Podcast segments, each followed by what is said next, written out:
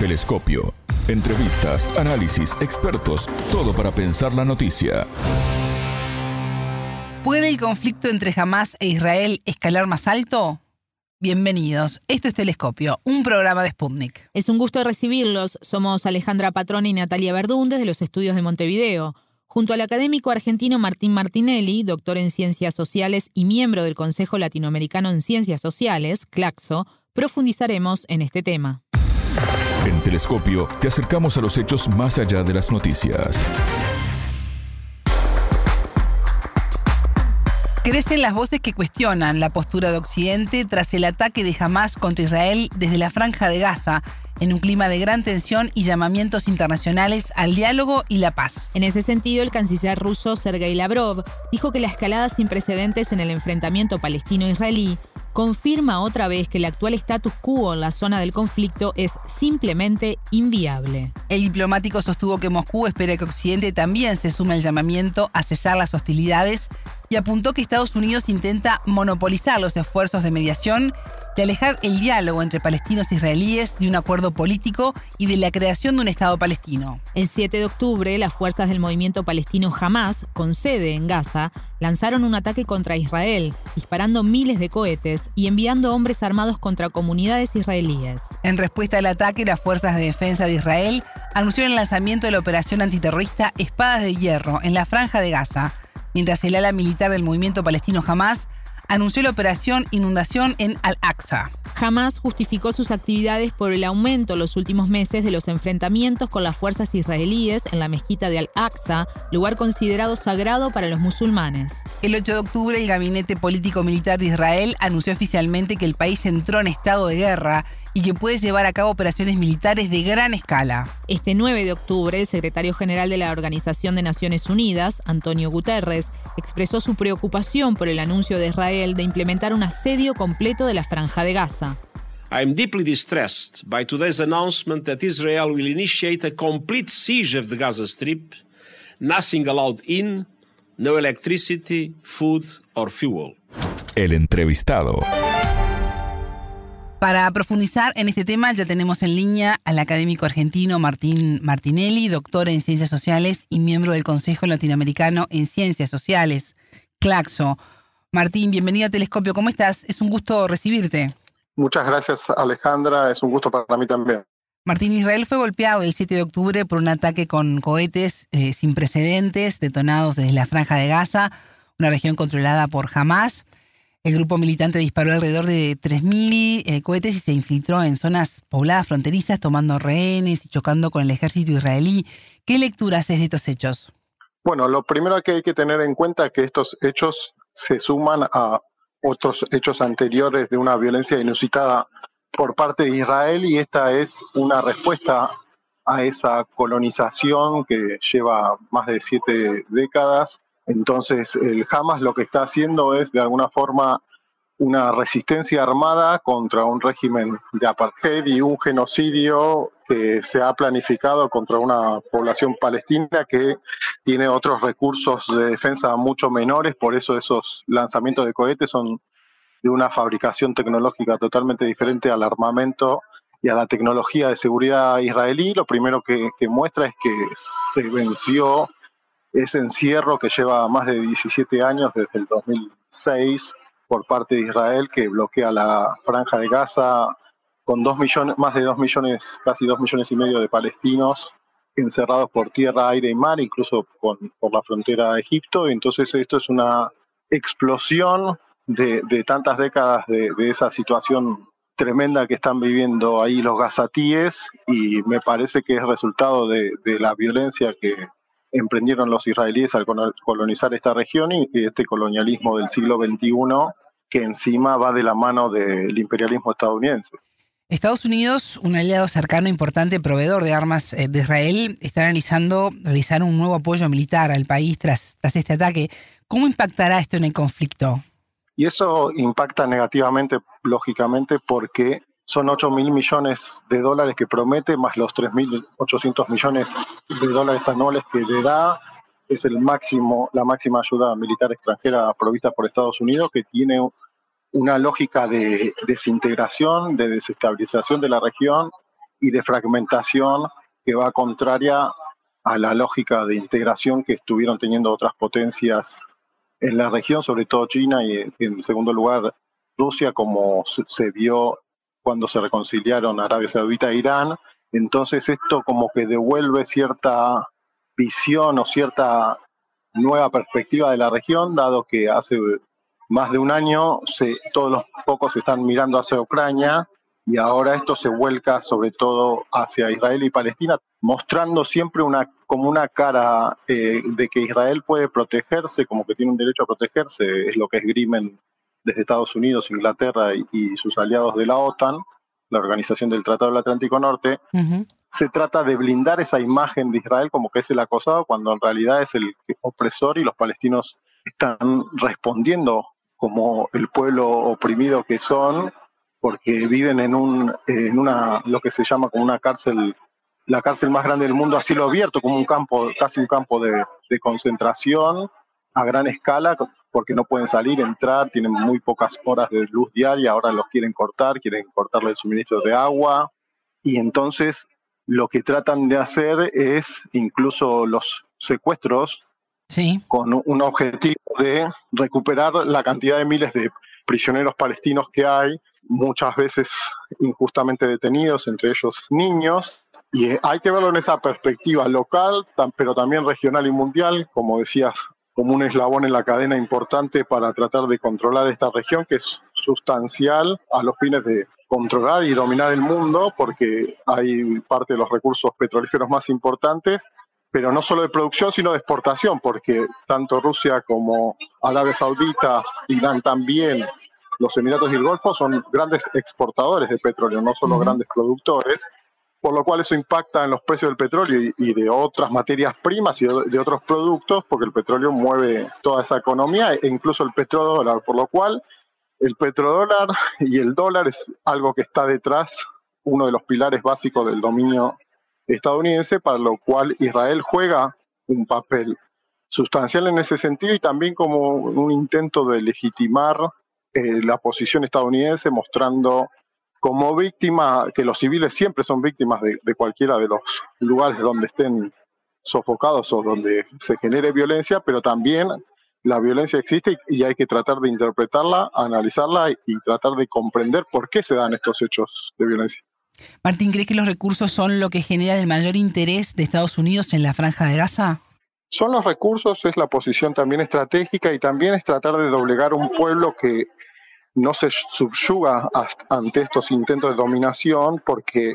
en la zona otros regímenes árabes y de otra índole también no quieren que haya una subversión en sus pueblos, por lo cual eh, la forma de resistencia palestina también es un símbolo a nivel regional y mundial de una lucha que en primer término es por los derechos humanos. No, yo no lo ponderaría tanto por el lado del nacionalismo. Lo que ellos quieren es poder subsistir de una manera pacífica, subsistir pudiendo cosechar sus tierras, yendo a trabajar, pero tienen todos los acercamientos posibles por el lado de Cisjordania, desde el muro hasta los controles militares, y por el lado de Palestina, lo que se está viendo ahora es como un suceso que podría darse una independencia, una descolonización semejante a lo que pasó con Angola, con eh, Mozambique, con Argelia, con otros países donde también se hizo una descolonización el año pasado y los colonos que quisieron quedarse viviendo, por ejemplo, en Argelia, franceses, lo siguieron haciendo. Y en este caso, los palestinos no dejan de interesarse no solo por la memoria histórica, sino por la actualidad que están viviendo. Por eso uno se refiere a la historia para entender los sucesos actuales, pero esto se sigue manifestando así en la actualidad. Y esta represalia que está tomando Israel también forma parte de eso, por eso no hay que entender como que esto una iniciativa de gas de Hamas o de la franja de Gaza o de los palestinos, sino que al contrario, los jóvenes palestinos desencantados con toda la situación ya vienen manifestándose con diferentes formas de lucha armada que estamos viendo en los últimos años. Y esto es como un cúmulo de impotencia y de desesperanza muy grande que están sufriendo, porque hay que imaginarse la situación de asedio permanente que viven, como para decir por qué toman las armas, por qué luchan por lo que ellos consideran su libertad o, sus los derechos humanos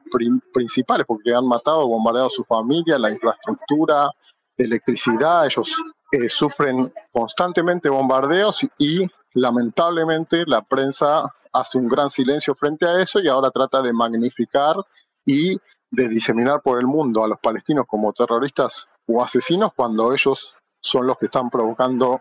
una situación porque los colonos europeos fueron los que llegaron a esas tierras para colonizarla, como en otros casos anteriormente, en este caso solo que más recientemente. Y en base a lo que venís relatando y todo lo que ha sucedido durante el fin de semana, ¿cómo podría evolucionar este conflicto? Y lamentablemente parece empeorar porque esta ayuda exterior estadounidense lo único que hace es sumar pólvora un polvorín ya recalentado, es una de las zonas con mayor compra de armas del mundo. Israel es una potencia nuclear que tiene todo un sistema de seguridad y tecnología que es un negocio de la ocupación, un negocio de el militarismo exporta esas formas de supuesta seguridad contra las manifestaciones, incluso Argentina, a otros países y lo ha exportado porque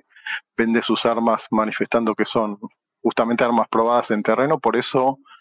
a veces parece o cuesta creer cómo se trata de vender una imagen de que Israel se está protegiendo porque llegaron a su territorio cuando los que desposeyeron al pueblo palestino de sus tierras, de su, de su cultura, de su historia, porque incluso quieren tergiversar la historia, son los palestinos. Y Hezbollah puede involucrarse, pueden involucrarse otros regímenes, pero siempre se trata de tener un cuidado especial con Israel porque tratan de formular esta idea de que son antisemitas o judeófobos aquellos que, critican el Estado de Israel cuando se puede criticar como un Estado cualquiera y por otro lado eh, la matanza de los nazis fue contra muchos otros pueblos, los rusos, los gitanos, eh, los soviéticos en ese momento y los judíos que habitaban en Europa, pero los palestinos no tienen nada que ver con aquellos sucesos históricos y eso es lo que trata de hacerse un blindaje mediático de eh, cualquier crítica a esa política oprobiosa del Estado de Israel contra los palestinos y contra otros países de la región también, como Siria. La escalada entre Hamas e Israel es foco además central de una reunión que tuvieron los cancilleres rusos Sergei Lavrov y el secretario general de la Liga Árabe, Ahmed Aboulgate, eh, que está en visita en Moscú. Martín, el ministro ruso llamó a prestar especial atención a las causas por las cuales el problema palestino no logra encontrar su solución. ¿Cuál sería el camino de esa solución? Y el camino es el derecho al retorno que claman los palestinos, que se reconozca a Jerusalén como parte de su capital de un Estado, la autodeterminación de los palestinos, pero como digo, los derechos humanos incluso de los palestinos que están en Israel, y el Estado de Israel ha acrecentado su fascismo, ha acrecentado incluso estos planes de alguna forma genocidas contra lo que es árabe han hecho un proceso de deshumanización desde la educación y la cultura. Lamentablemente todo esto que digo lo trato de analizar, pero lo estoy diciendo con pesar porque los que sufren son las poblaciones que están ahí. Hay un crecimiento demográfico muy grande de los palestinos que trata de no mostrarse, donde los palestinos superan de 7.8 millones a 7.1 millones a los, a los israelíes, por lo cual la cuestión demográfica también les pesa a ellos porque saben que eso es un proceso emancipatorio y que, puede pesar eh, incluso en la política, por eso no les otorgan la ciudadanía. Y en, lo regional, por supuesto que los cambios que involucran a Rusia, China, incluso Irán, y en menor medida a Turquía, pero también a Arabia Saudita, porque son países que están viendo que eh, la correlación de fuerza y de poder a nivel mundial cambió, que el mapa se está reconfigurando en, las formas de las alianzas, así como el BRICS Plus y otras organizaciones donde China y Rusia están teniendo un papel notable porque son países, excepto Rusia, pero Rusia también tuvo intentos de fragmentación, que fueron colonizados por los países del G7, a excepción de Canadá, pero los demás, Estados Unidos, Japón, Italia, Reino Unido, Francia, tenemos todos los resabios y todos los vestigios y problemas que dejaron las colonizaciones, como se ve en el Sahel por parte de Francia, y este es un caso más de colonialismo que realizó lo que se llama actualmente Occidente colectivo y por eso es importante que tanto Rusia como China tomen un papel de mayor involucramiento para tratar de darle a los palestinos una solución que sea pacificada, pero con términos donde los palestinos logren avances, ya que después de Oslo no, no, no consiguieron parte de sus objetivos porque viven fragmentados. Si uno ve los mapas de Palestina, ve cómo desde 1948, incluso antes, la gran mayoría de las tierras era propiedad palestina y los habitantes eran de diferente índole, judíos, drusos, musulmanes, católicos, todos vivían en Palestina y armónicamente, y el colonialismo fue la causal de todos estos sufrimientos actuales de ambos lados. Martín, ¿y cómo está afectando todo esto en los países vecinos? Y yo creo que ahí hay que tener en cuenta el tema de que no haya una, un crecimiento de la violencia, pero las poblaciones de la región, sobre todo sus, sus pueblos, siempre embanderan la causa palestina porque es una gran causa donde son violados sistemáticamente sus derechos y ellos se levantaron de muchas, muchas veces con diferentes intifadas, como la que estamos viendo ahora. Esto yo lo catalogaría como una nueva intifada, donde es muy necesario que, ganen o que avancen en sus, la lucha por sus derechos. Y los demás países de la región hay que ver cómo se involucran, porque el declarado enemigo de Estados Unidos y sus asociados, en este caso Israel, que tiene un papel coimperial porque colabora con Estados Unidos como aliado en esa región y en otras regiones, lo que puede pasar o lo que hay que ver es cómo afecta eso a los demás países árabes de la región, cómo se involucran o no, porque Israel ha estado involucrado no gratuitamente en diferentes guerras a lo largo de su historia, porque es un Estado militarizado sistemáticamente en todos los sentidos, desde la el servicio militar de dos años para las mujeres y tres años para los hombres y a lo largo de toda su vida como ejército de reserva, por lo cual es una mentalidad guerrera que algunos lo, lo han llamado como un mini Estados Unidos, un mini imperialismo en la región. Esto lleva muchos análisis de muchos años, digamos. Martín, los países de la Liga Árabe rechazaron la violencia y exigieron la creación de perspectivas políticas y una solución justa a este conflicto. ¿Qué tan posible es esto a corto plazo? A corto plazo parece difícil porque Israel tiene el apoyo de Estados Unidos, el Consejo de Seguridad de Naciones Unidas está como en una especie de empate hasta que salvo que se sumen como se tiene en perspectiva, por ejemplo, India o Brasil, lo cual demostraría el cambio hegemónico que se está viviendo, algunos lo llaman transición, se llama de diferentes formas. En mi caso, yo hablo de una guerra en diferentes etapas, porque hay una guerra económica, una guerra cognitiva también, guerra informativa, y e, eso lo sigue manteniendo Occidente, pero ya se ven cambios, como en este medio incluso que estamos hablando, porque muestran otra perspectiva que es la hegemónica y eso influye también en que pueda haber un cambio a corto plazo. Creo que es difícil por las décadas que lleva esto, pero lo que mostró este último levantamiento es que los palestinos no van a rendirse ante esta situación que empeora cada vez más. No es que estamos hablando de una cosa estática, sino que tratan de despojarlo de sus tierras, de, sus plantaciones, por ejemplo, de olivo, todo lo que ellos consideran propios o símbolo de su arraigo a la tierra, y ellos no quieren asimilarse a otros países de la región, sino que consideran esa tierra propia porque fueron expulsados de allí. Y entonces los países árabes hablan de una solución justa, pero van a tener que involucrarse, no seguir pactando en estos acuerdos como el acuerdo de Abraham con los países árabes e Israel, que son acuerdos vacíos para sacarse la foto y nada más, porque en realidad no impacta directamente en la coyuntura y entonces los palestinos son los que terminan sufriendo la, todas esas circunstancias y a partir de ahora puede ser que algo cambie, o al menos puede ser que se avisore eso, si bien estamos en medio de una situación que, como digo, es conflictiva, es terrible ver el sufrimiento humano, pero cuando uno trata de analizarlo, trata de comprender qué llevó a, esta sociedad a estar así, y hay una sociedad eh, súper armada por Estados Unidos, súper también controlada, y hay un lobby pro-israelí que está en el Congreso de, Estados Unidos y en cada país tienen formas de influenciar en la academia, en los medios, y esto que se ve ahora, como yo veo, lo veo en tono con el cambio mundial que se ve desde la ampliación de los BRICS, desde la Organización de Cooperación de Shanghai,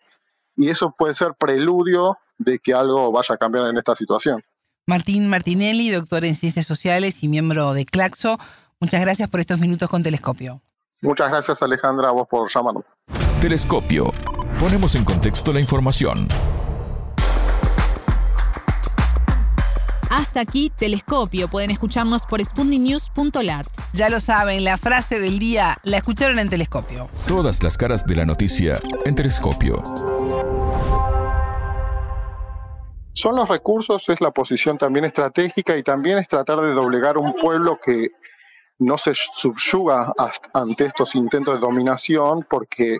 en la zona otros regímenes árabes y de otra índole también no quieren que haya una subversión en sus pueblos, por lo cual eh, la forma de resistencia palestina también es un símbolo a nivel regional y mundial de una lucha que en primer término es por los derechos humanos. No, yo no lo ponderaría tanto por el lado del nacionalismo. Lo que ellos quieren es poder subsistir de una manera pacífica, subsistir pudiendo cosechar sus tierras, yendo a trabajar, pero tienen todos los acercamientos posibles por el lado de Cisjordania, desde el muro hasta los controles militares, y por el lado de Palestina lo que se está viendo ahora es como un suceso que podría darse una independencia, una descolonización semejante a lo que pasó con Angola, con eh, Mozambique, con Argelia, con otros países donde también se hizo una descolonización el año pasado y los colonos que quisieron quedarse viviendo, por ejemplo, en Argelia, franceses, lo siguieron haciendo. Y en este caso, los palestinos no dejan de interesarse no solo por la memoria histórica, sino por la actualidad que están viviendo. Por eso uno se refiere a la historia para entender los sucesos actuales, pero esto se sigue manifestando así en la actualidad. Telescopio. Un espacio para entender lo que sucede en el mundo.